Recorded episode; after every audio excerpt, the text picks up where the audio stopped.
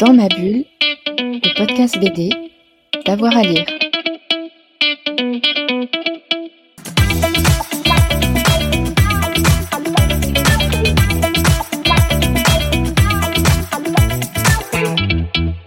Bonjour à toutes et à tous et bienvenue dans cette nouvelle émission de Dans ma bulle, l'épisode BD, le podcast BD du site Avoir à lire. C'est la rentrée, ça tombe bien, on a passé l'été à lire des albums dans tous les sens, on a plein de conseils à vous proposer et puis il y a beaucoup beaucoup beaucoup beaucoup de sorties qui arrivent sur euh, cet automne.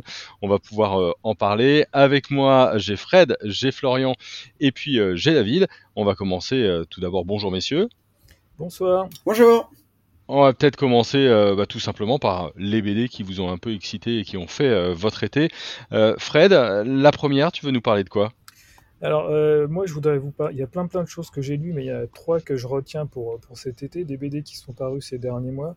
Il y a tout d'abord La Grimace de Vincent Vanoli chez l'Association, qui Vincent Badoni, il a un style vraiment particulier. Et là, c'est une formidable fresque familiale et sociétale, euh, toujours dans un dessin expressionniste. Euh, c'est vraiment magnifique, c'est splendide. Et ensuite, euh, je voulais aussi parler de Impact. Donc, c'est un livre qui a été publié chez Casterman. Mhm. C'est signé Gilles Rocher et Deloupi. Alors là, on est dans un registre complètement différent. C'est un, polar familial et filiatif c'est complètement étonnant et captivant et c'est voir euh, même émouvant. J'ai failli verser ma petite alarme à la fin. Donc, euh, et, euh, et, on attendait, moi j'attendais pas du tout Gilles Rocher dans ce registre-là. J'ai été très étonné. C'est vraiment, c'est super beau. c'est pas si souvent hein, qu'on verse une larme hein, en, lisant une BD, mais c'est bien, c'est chouette. Non, non c'est vraiment chouette. Et alors pour terminer, là aussi dans un registre complètement, mais complètement différent, c'est L'école emportée de Casio Humez qui est une réédition euh, d'un livre paru en 72, 1972. Hein.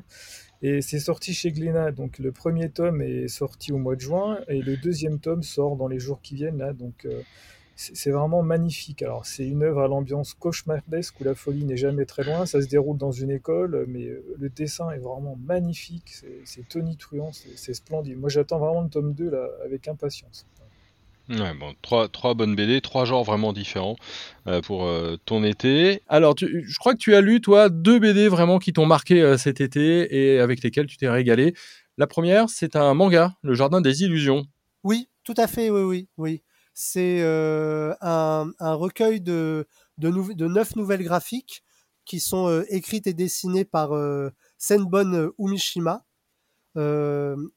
Euh, j'ai beaucoup aimé puisque je connaissais pas du tout cet auteur en fait, donc je l'ai découvert avec cette, euh, cette BD.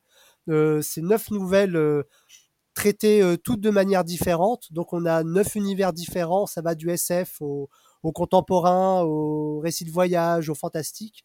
Elles sont différentes aussi par leur traitement. On a une histoire complètement muette, on a une autre plus sous forme de, de journal, d'autres plus classiques avec dialogue, échange, euh, mais elles sont toutes euh, réunies par un même thème qui je trouve m'a beaucoup marqué, c'est la, générosité dans le, travail de l'auteur et aussi dans les sujets, la narration qui, nous sont offertes en fait. Euh, D'ailleurs, le, recueil se conclut par des, petites notes où, où Senbon Umishima explique pour chacune de ses nouvelles ce qui l'a poussé à faire ce choix et, euh, à raconter cette histoire, euh, pourquoi ce thème, pourquoi ce sujet, pourquoi cette manière. Et euh, pour enchaîner avec le graphisme, alors on est dans un style manga classique, hein, quand on voit les personnages, il n'y a pas de questions à se poser, mais il y a un travail très poussé sur le décor, sur la construction de, de certaines cases. Euh, je peux pas vous les montrer, mais je peux vous les décrire. Au lieu des contours habituels, on peut se retrouver avec des, des arabesques très développées euh, en guise de contours, donc. Euh, on a aussi un travail sur euh, l'écriture des onomatopées qui parfois se chargent vraiment d'une texture, d'une matière et pas juste d'une typographie. Enfin, du coup, un, vrai travail de fond et de forme sur, euh, sur ce recueil de, neuf nouvelles qui s'y lit très facilement et qui se révèle très, très marquant, je trouvais. Voilà. D'accord. C'est pas déstabilisant de passer d'une nouvelle à l'autre?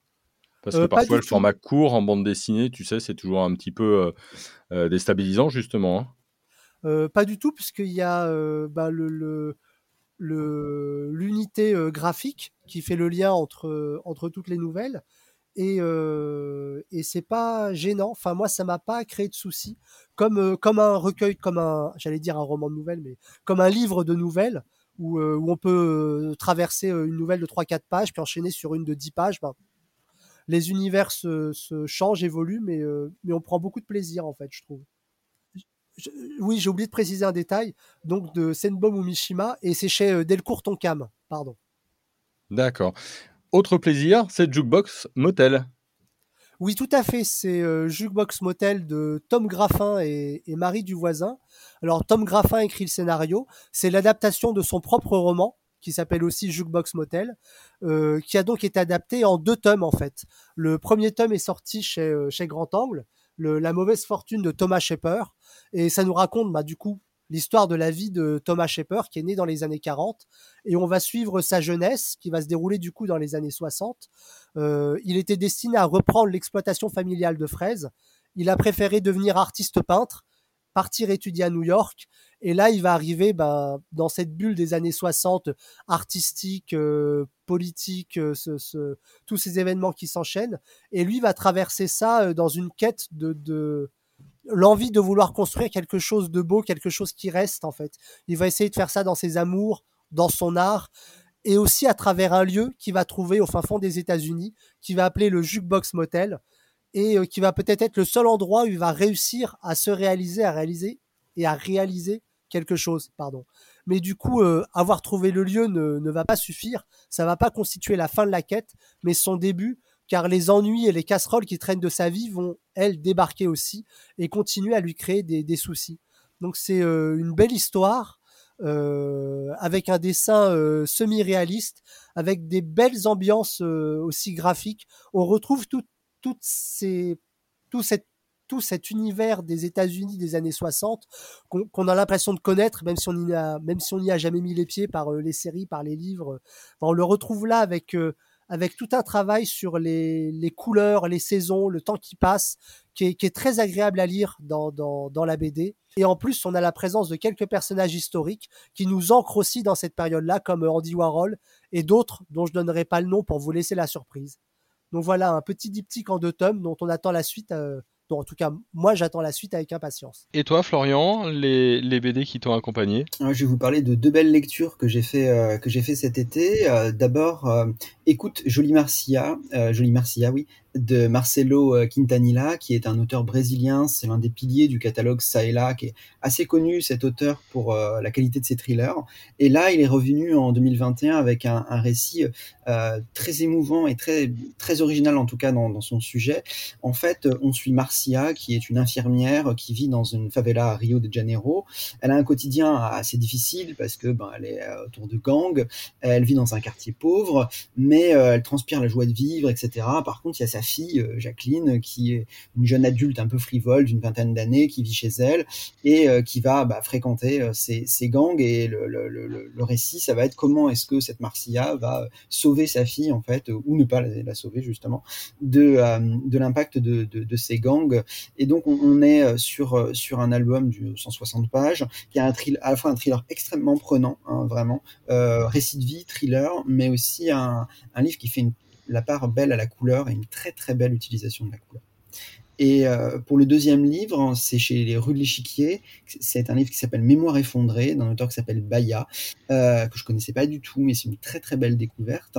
Donc là, on est sur un roman graphique d'une originalité assez assez importante aussi. C'est une fiction épistolaire en fait.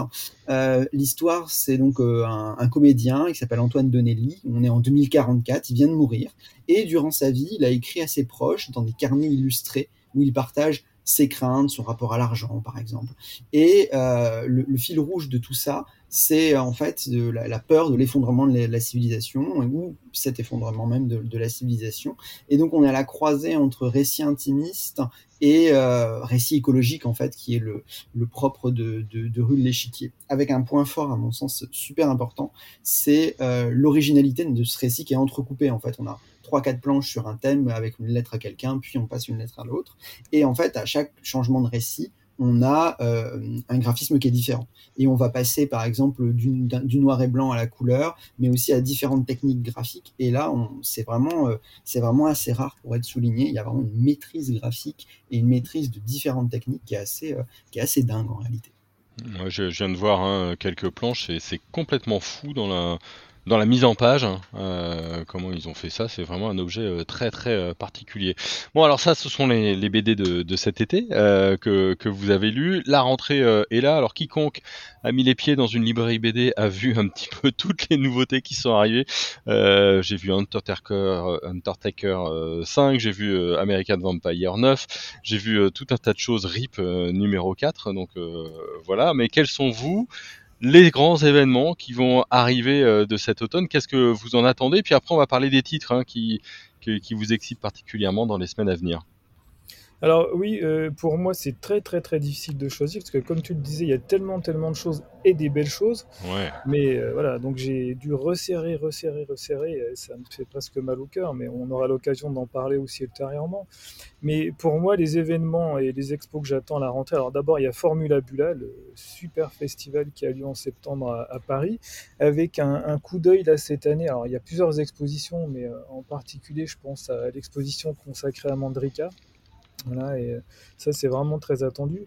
Ensuite, là, dans quelques semaines, on aura aussi le festival Gribouillis. C'est un nouveau festival qui vient d'être créé, alors qui est un festival d'illustration euh, jeunesse et de bande dessinée, et qui euh, est, qui est à Bordeaux pendant deux jours le week-end. Voilà, donc ça aussi, c'est vraiment un nouvel événement qu'on attend avec impatience. On aura aussi BD Bastia, donc à Bastia. Et alors, c'est pas en France, mais c'est très très proche. C'est un excellent festival qui se déroulera à Lausanne. C'est BD Fil. Et alors moi, je voulais évoquer une, exposition qui est très très attendue par euh, de nombreuses personnes, dont la rédaction de BD d'avoir à lire.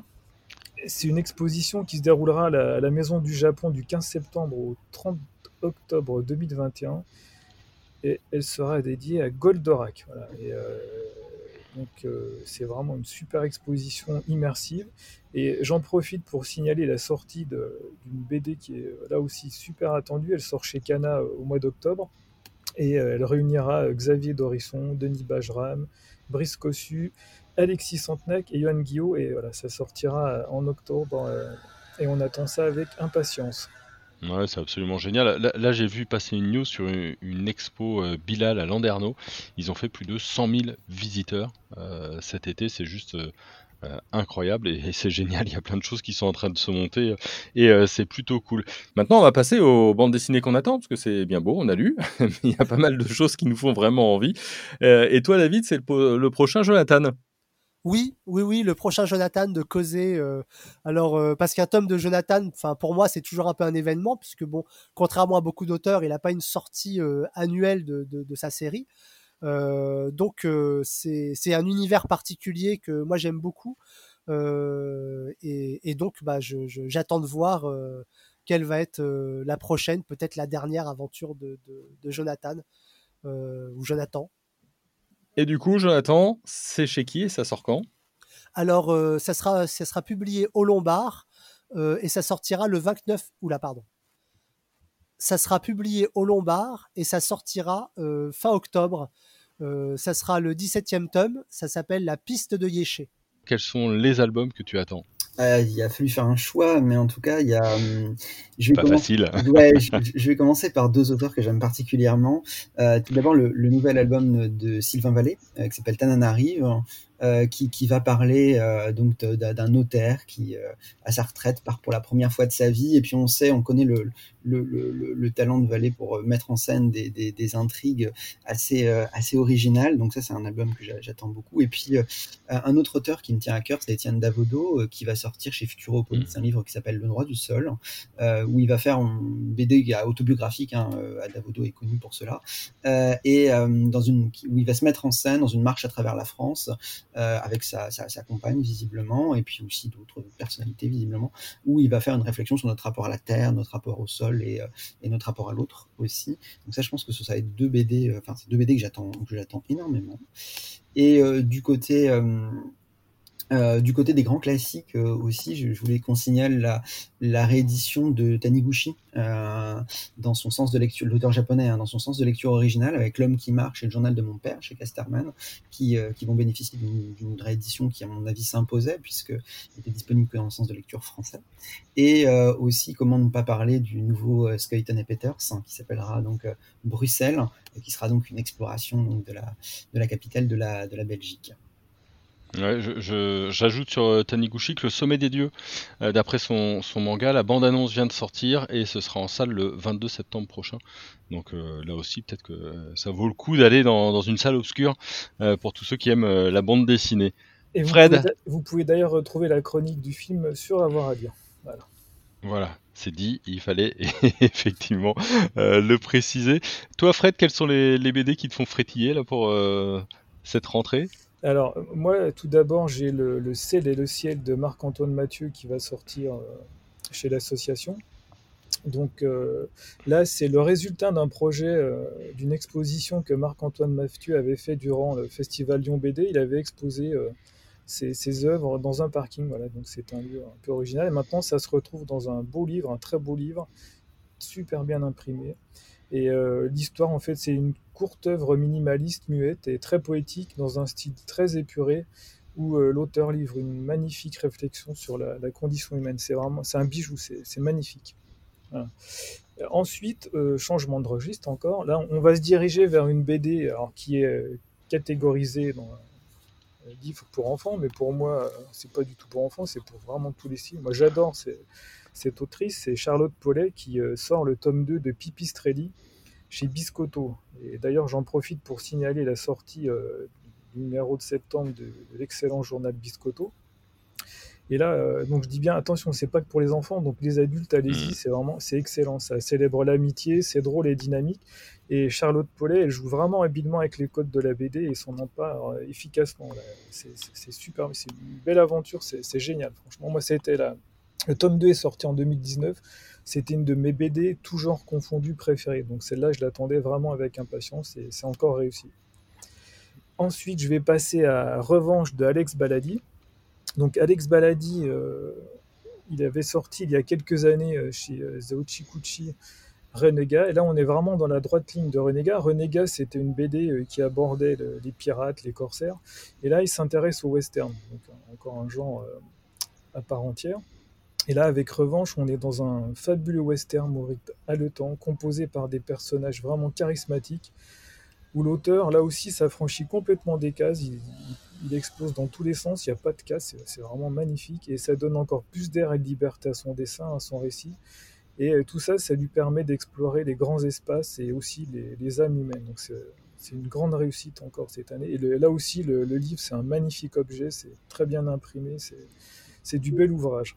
Non, bah parfait. Ça fait déjà pas mal de, euh, de, de conseils. On, on se fait quand même un petit point corto. Allez, tous les deux, parce qu'on l'a lu. On l'a lu Oui. tous les deux. Oui. Euh, on a fait le podcast euh, la semaine dernière. Toi, t'as aimé ce corto euh, 2001 Ce Corto revisité. revisité, ouais, déplacé Oui, écoute, oui, j'ai bien aimé, j'ai été très étonné, alors aussi bien par le dessin que par l'histoire qui se transporte à notre époque, et c'est plutôt réussi, voilà, c'est habilement mené, et je, trouve qu'ils s'en sortent très très bien tous les deux. Je, suis à, peu près du même avis, et puis c'est ce qu'on se disait euh, juste avant l'émission. Je trouve qu'il y a un parallèle avec euh, euh, notamment la reprise par exemple de Lucky Luke. J'ai l'impression que Corto comme Lucky Luke, ils, ils- ils se rendent compte eux-mêmes que ce sont des héros de papier dans l'histoire. Une sorte de méta-histoire comme ça sur le mythe et, et sur le héros qui se crée, c'est plutôt, c'est plutôt intéressant. Merci beaucoup messieurs. Merci.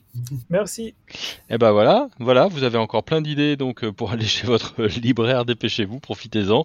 Dans ma bulle, c'est terminé pour euh, cette semaine. On a pas mal d'émissions hein, maintenant euh, euh, donc euh, à réécouter. Si vous avez aimé, vous partagez, vous likez et euh, vous en parlez autour de vous. Si vous vous avez lu des choses très bien, vous pouvez nous en parler en commentaire. Il y a aucun souci, on sera ravi d'échanger avec vous. Il y a plein de choses aussi euh, qui vous arrivent. Bonne semaine à tous. On se retrouve la semaine prochaine. Dans ma bulle, le podcast BD, D'avoir à lire.